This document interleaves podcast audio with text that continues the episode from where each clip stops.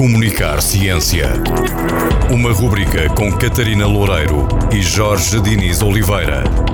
Que destaca assuntos menos discutidos e com menos visibilidade nos média. E que podem passar ao lado do olhar mais atento. Comunicar Ciência.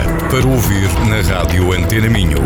E em podcast em antenaminho.pt. Boa tarde, caros ouvintes. Sejam muito bem-vindos a mais um Comunicar Ciência com Catarina Loureiro. Olá, Catarina. Olá, Jorge, e olá, boa tarde, ouvintes. Hoje, Catarina, teremos aqui um rodízio de temas, certo? Certo, Jorge. Um, alguns temas bastante atuais, Uhum. aliás, temas que se calhar são sempre atuais, Sempre atuais, e algumas datas comemorativas. certo? Queres explicar-nos um pouco mais? Uh, sim, vamos, vamos uh, falar de datas comemorativas, vamos falar de temas quentes de momento, uns mais polémicos, outros mais pacíficos. Por onde é que queres começar? Pelos pacíficos ou pelos Pacífico polémicos? sempre. Pacífico, tu és um homem pacífico. Sim, sim. Vamos pelos pacíficos. Um, este mês celebram-se uma, data de, hum, uma série de datas importantes para a ciência. No dia 24 temos o Dia Mundial da Ciência e também o Dia Nacional da Cultura Científica. Já falamos sobre ele o ano passado, num dos primeiros episódios Sim, sim. que hum, é precisamente hum, um dia que celebra o Rómulo de Carvalho, um cientista e divulgador de ciência, conhecido do público como António Judião. Entretanto, no dia 10, no dia 10 passado, celebrou-se o Dia Mundial da Ciência pela Paz e pelo Desenvolvimento. Paz e desenvolvimento? Exatamente. Há, há uma ligação direta. Queres-nos explicar um pouco mais porque é, que, f- porque é que sentiu a necessidade de criar este dia? Pois, precisamente, hum, porque é uma ligação que à partida não é muito imediata esta, entre a ciência e a paz, criou-se este dia para demonstrar a importância do conhecimento científico para a paz e para o desenvolvimento das populações. Aliás, já, já falámos aqui, creio mais que uma vez, sobre a importância da comunicação para a sociedade. Neste caso é algo muito específico, não é? Importância para a Exatamente, paz. para a paz. Hum, é, é isso mesmo, porque, hum, repara, ao trazer-nos todas estas melhorias tecnológicas, de bem-estar, de qualidade de vida, a ciência está ativamente a contribuir para o fim da fome, para Uhum. o fim das desigualdades no acesso a recursos, e estes são dois dos grandes motores dos conflitos armados, das guerras.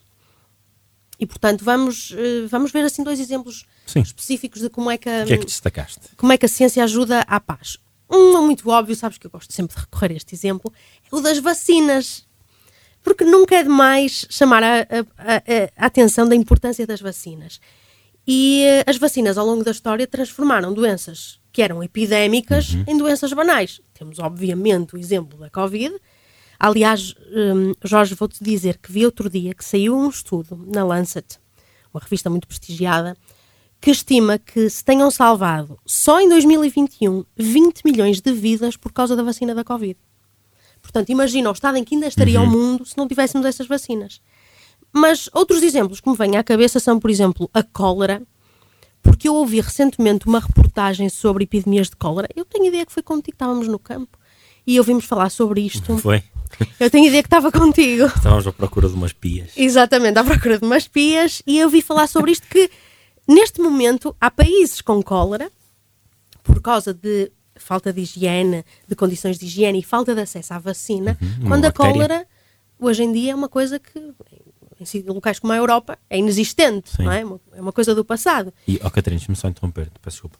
Eu sabia que tu ias falar de cólera e fui, fui ao meu amigo Google, Uhum. que me encaminhou para, para a página da Organização Mundial de Saúde. 1,3 a 4 milhões de casos por ano, 21 mil a 143 mil de mortes anuais. Isto é uma estimativa Atual, atual. de uma doença que tem uma vacina e Exatamente. que em zonas do mundo como a Europa está totalmente erradicada, eu Sim, sim. diria, não é? Eu até diria que hum, mais à frente vamos falar também sobre isso, mas quase nem precisaríamos da vacina. Por causa Para das condições erradicar de a cólera, higiene. exatamente. por causa das condições de higiene. Então, continua. Hum, outro exemplo é a tuberculose. Uhum. A tuberculose era epidémica em Portugal há pouco mais de 100 anos, no tempo dos meus pais e dos Sim, teus, sim. com certeza ainda havia muitos casos de, de, Eu de tuberculose. de estar na escola primária e angariar fundos, havia uma espécie de, um- de uma folha, angariar fundos junto com a minha família para o combate à tuberculose. Pois, ainda havia, eu já não sou desse tempo, mas ainda havia os sanatórios, no, ano no, Uhum. no século passado ainda havia os sanatórios, ainda tínhamos que fazer aquela radiografia para entrar na universidade, Sim, sim. para garantir que não tínhamos tuberculose. E hoje em dia, por causa da- do acesso às vacinas, a BCG, É, é, há muito pouca Sim, tuberculose em Portugal, não é? Aliás, como eu também sabia que ias falar sobre a tuberculose, o Google também encaminhou novamente para, para a página da Da Organização. Mundial de Saúde. Em 2021 morreram 1,6 milhões de pessoas. 1,6 milhões de pessoas. E 10,6 milhões de pessoas adoeceram devido à tuberculose. Portanto, ainda é uma, uma doença que causa um grande impacto em termos mundiais. Sim, sim, em zonas que não têm acesso como nós temos. Lá e está. em zonas e em pessoas que não têm voz. e que não têm voz, exatamente. Hum, outro bom exemplo dos, de como a ciência pode ter um papel importante para a paz e para o desenvolvimento são os organismos geneticamente modificados, os GMOs, para os amigos. E eles têm má fama, eu Muita. sei, têm muito má fama, aliás, eles são proibidos na Europa. Hum, mas a verdade é que hum, eles são muito importantes te- no combate tanto à fome como às alterações climáticas. Para quem não está tão familia- familiarizado com o, conce- o conceito, os GMOs são eh, organismos cujo código genético foi alterado usando técnicas de engenharia, ciência. Um dia teremos aqui alguém para falar sobre isso. Exatamente. Um dia teremos alguém que sabe mais do que eu para falar sobre isso, porque eu sei é de rochas. Mas é uma tecnologia que tem muitas aplicações. A- Aquela que é mais prática e que impacta mais a nossa vida é na alimentação. É através de alterações a sementes, de sementes de cereais e de vegetais que são utilizados na alimentação humana e são alteradas com uma série de propósitos. O propósito é sempre de melhorar o produto, facilitar o, ou então facilitar o processo cultivo. E uma ressalva, estes organismos são eh, seguros. Sim, não há qualquer evidência de algum malefício para a saúde. Não, pelo contrário, há eh, estudos que mostram que são seguros para consumir. E hum, as alterações são, por exemplo, eh, tornar os, os organismos, os- as sementes, mais resistentes a pragas, Uhum. diminuir a necessidade de uso de pesticidas, eh, diminuir a necessidade de água, torná-los mais resistentes para Uhum. eles consumirem menos água, eh, para tornar os, os consumos, por um lado, os cultivos, por um lado, mais baratos, obviamente, mas também mais sustentáveis, melhores para o planeta. E também são feitas alterações que têm a ver com, com o sabor, para, para tornar os alimentos mais interessantes para nós, tornar o paladar mais interessante e para aumentar o valor nutritivo. E aqui também esta parte importante do combate à fome. Se eu conseguir fazer um, um grão de arroz geneticamente modificado que tem um aporte calórico superior, eu consigo alimentar melhor as pessoas que comem esse grão de arroz. Temos aqui, se calhar, parte da solução para a fome. Sim, eh, eh, muito, muita gente acredita que parte da solução para a fome passa pelos organismos, organismos geneticamente modificados. E, na verdade, quase todos os vegetais que nós comemos foram geneticamente modificados em algum ponto da história, desde que nós começamos a, hum, a agricultura. Sim, houve um, É. é, mas é mesmo isso, houve um apuramento genético. Sim, claro que sim. Repara, mesmo hum, tu és um homem do campo como eu. é? Tu cresceste no campo como eu. Era. Sim, no papel. No papel. Hoje em dia vivemos os dois na cidade, mas crescemos os dois no campo. E hum, com certeza sabes o que é enxertia. Tinhas Sim. um tio, um avô que fazia enxertia. Enxertia é uma forma de alterar geneticamente Uhum. os, os, os organismos, só que é feito com base em experiência, é feito com base em senso comum, não é feito com base em conhecimento científico. Mas o princípio é muito semelhante. Portanto, não é uma coisa nova, não é uma empírico, coisa. não é? Exatamente, é conhecimento empírico. Mas este não é o tema polémico de que falamos no início da mas só para não esquecer, acho que merece realmente um, um programa só, só, Só si. só sobre este Eu tema. acho sim. Tentamos encontrar alguém que nos consiga esclarecer um pouco mais. É, porque é um tema muito quente. M- Merece muito ser rico, debatido, polémico. clarificado, esclarecido, que seja transparente. então exatamente. vamos ao tema polémico. Vamos ao tema polémico. Não, Cristiano Ronaldo. não é o Cristiano Ronaldo e o Cozinheiro cozinheiro do do Manchester, não. E a piscina do Manchester, fiquem descansados, não é? Embora isso me parece que vá dar pano para mangas durante uns bons tempos, mas é a COP27. O que é a COP27? Hum. Perguntas tu. Pergunto eu. eu, eu- quer dizer, eu estou a acompanhar as notícias. Uhum. Eu vejo os, os jets, os aviões privados, É, a caminho de um lugar paradisíaco. É isso? Vão de É férias? isso, é, é. Não vão, mas, mas podiam ir. A COP, na verdade, as COP são as cimeiras anuais da ONU. São cimeiras onde os países da ONU se juntam para discutir o problema das mudanças climáticas. Uhum. Já agora, Jorge, uma nota e ouvintes, agora não chamamos de alterações climáticas, porque alterações climáticas são processos normais que acontecem, nós como geólogos sabemos isso. Ou seja, nós, nós mudamos de aquecimento global para alterações climáticas e agora é mudanças, Mudanças climáticas, climáticas. porque alterações climáticas são é o processo normal que Normal. ocorre ao longo da história da Terra. Mas isso foi só uma nota. Sim. Bem, então estas COP as- são cimeiras em que países da ONU se juntam para discutir as mudanças climáticas e acordarem medidas para tentar limitar o, eh, o nosso impacto no clima e o aumento da temperatura. Ahm, são quem participa nas COP são os países que ratificaram o acordo original, que é o, o chamado Acordo de- do Rio, que foi assinado no Rio de Janeiro em eh, 92. E desde aí realizam-se anualmente. Esta é a 27 porque é a 27 COP. Há 27 Ok. anos que há COPs. Então, esta COP, as COP são normalmente assuntos polémicos, porque estamos a falar de Mas eh, polémico porquê? porque estamos a falar de diminuir o nosso impacto no planeta e hoje em dia isso passa muito, acredita-se, por diminuir o nosso, a nossa dependência de produtos fósseis, de hum, energia, combustíveis fósseis e isso é sempre um tema muito polémico, porque obviamente é uma indústria gigante que tem um poder muito grande no mundo e hum, há sempre muita polémica, há sempre muitos ativistas, os cientistas climáticos também começam a ficar cada vez mais acesos, mas esta é ainda mais polémica. É A última especialmente polémica. é especialmente polémica. Então, Então, em primeiro lugar, está a acontecer no Egito. Que é não um gostamos país- de pirâmides. Não gostamos de pirâmides. que é um país, como, como tu sabes, não é? Como saberás, não é assim muito, vamos dizer, não é muito É uma democrático. democracia musculada. É uma democracia musculada, exato. Podemos chamar-lhe assim. É um governo, acho que podemos dizer, autoritarista, Uhum.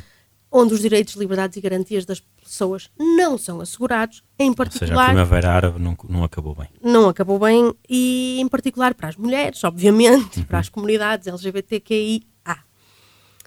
E há muitas críticas a esta escolha, como é óbvio, não é? Os ativistas estão incomodados entendem que não, por um lado não podemos dar voz no espaço público a este tipo de países, porque são países que não respeitam os direitos humanos e estamos-lhes a dar voz e estamos-lhes a dar palco, quando o que devíamos fazer era isolá-los para que eles se sintam forçados a mudar as suas políticas, não é? Um pouco como aquilo que de alguma forma o mundo está a tentar fazer com a Rússia forçar uma mudança de posição. Mas depois, no fundo, também a questão é: se este país não respeita os direitos humanos, porque é que nós achamos que vai respeitar os direitos do planeta? Porque é que achamos que vai haver uma preocupação do Egito com as questões da- da- do clima?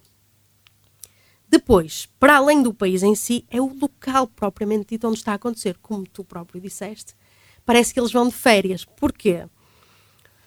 O, a COP está a E acontecer não vão de comboio para lá. não vão de comboio, vão de avião, muitos deles de jatos privados. E a COP está a acontecer num- numa cidade chamada Sharm el Sheikh, que é uma das maiores zonas turísticas do Egito. É assim uma espécie de comporta do Egito. É a zona dos turistas ricos. É daqueles locais onde se não, não se vai com o voo da Ryanair ou Não, não, EasyJet. não. Não, não se vai de Ryanair, não se vai de EasyJet. E mais ainda, está a acontecer num resort all inclusive, daqueles pulseirinha no braço.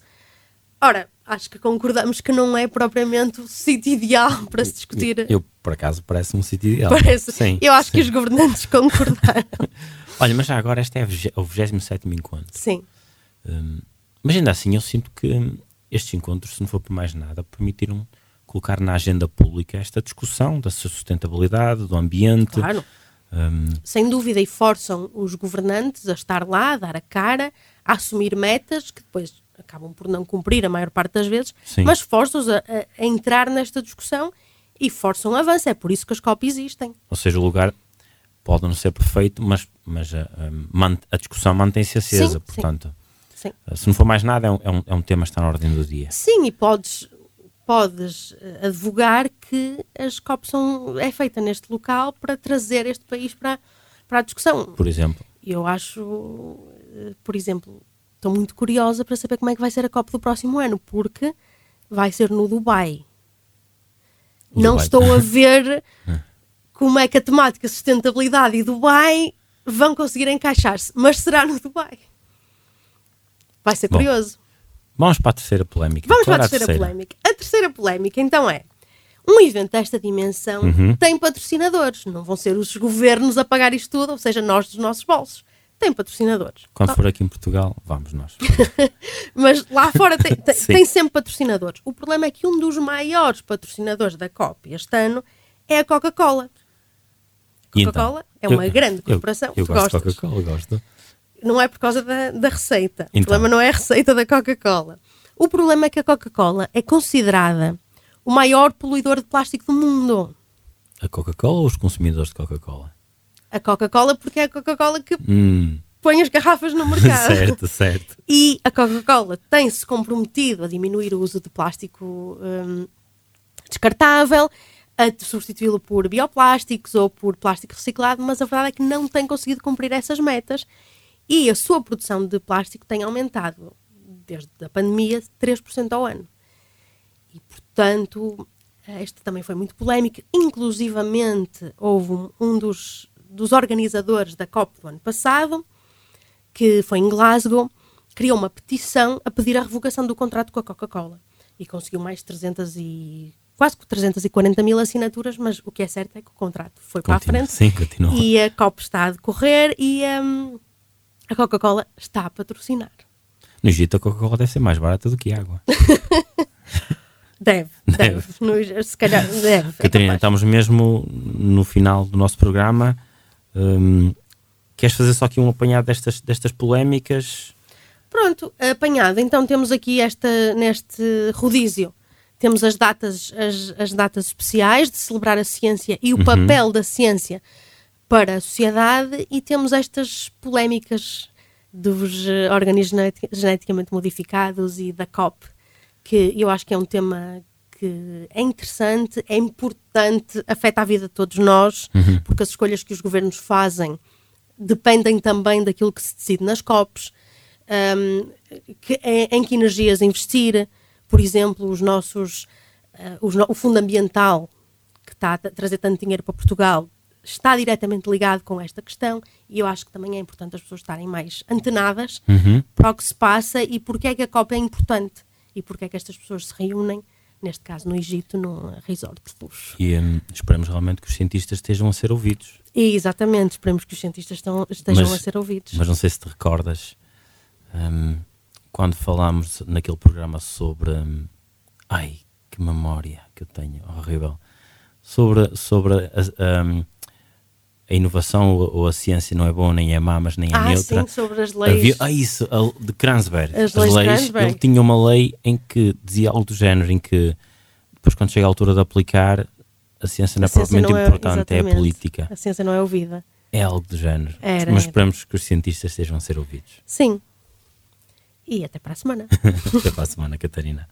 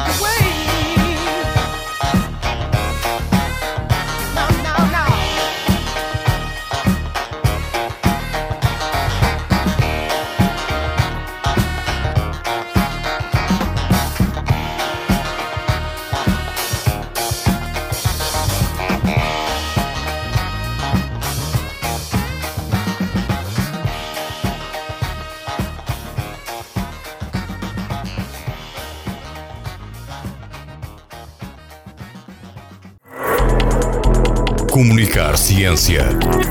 Uma rubrica com Catarina Loureiro e Jorge Diniz Oliveira, que destaca assuntos menos discutidos e com menos visibilidade nos média e que podem passar ao lado do olhar mais atento. Comunicar Ciência para ouvir na rádio Antena Minho e em podcast em antenaminho.pt.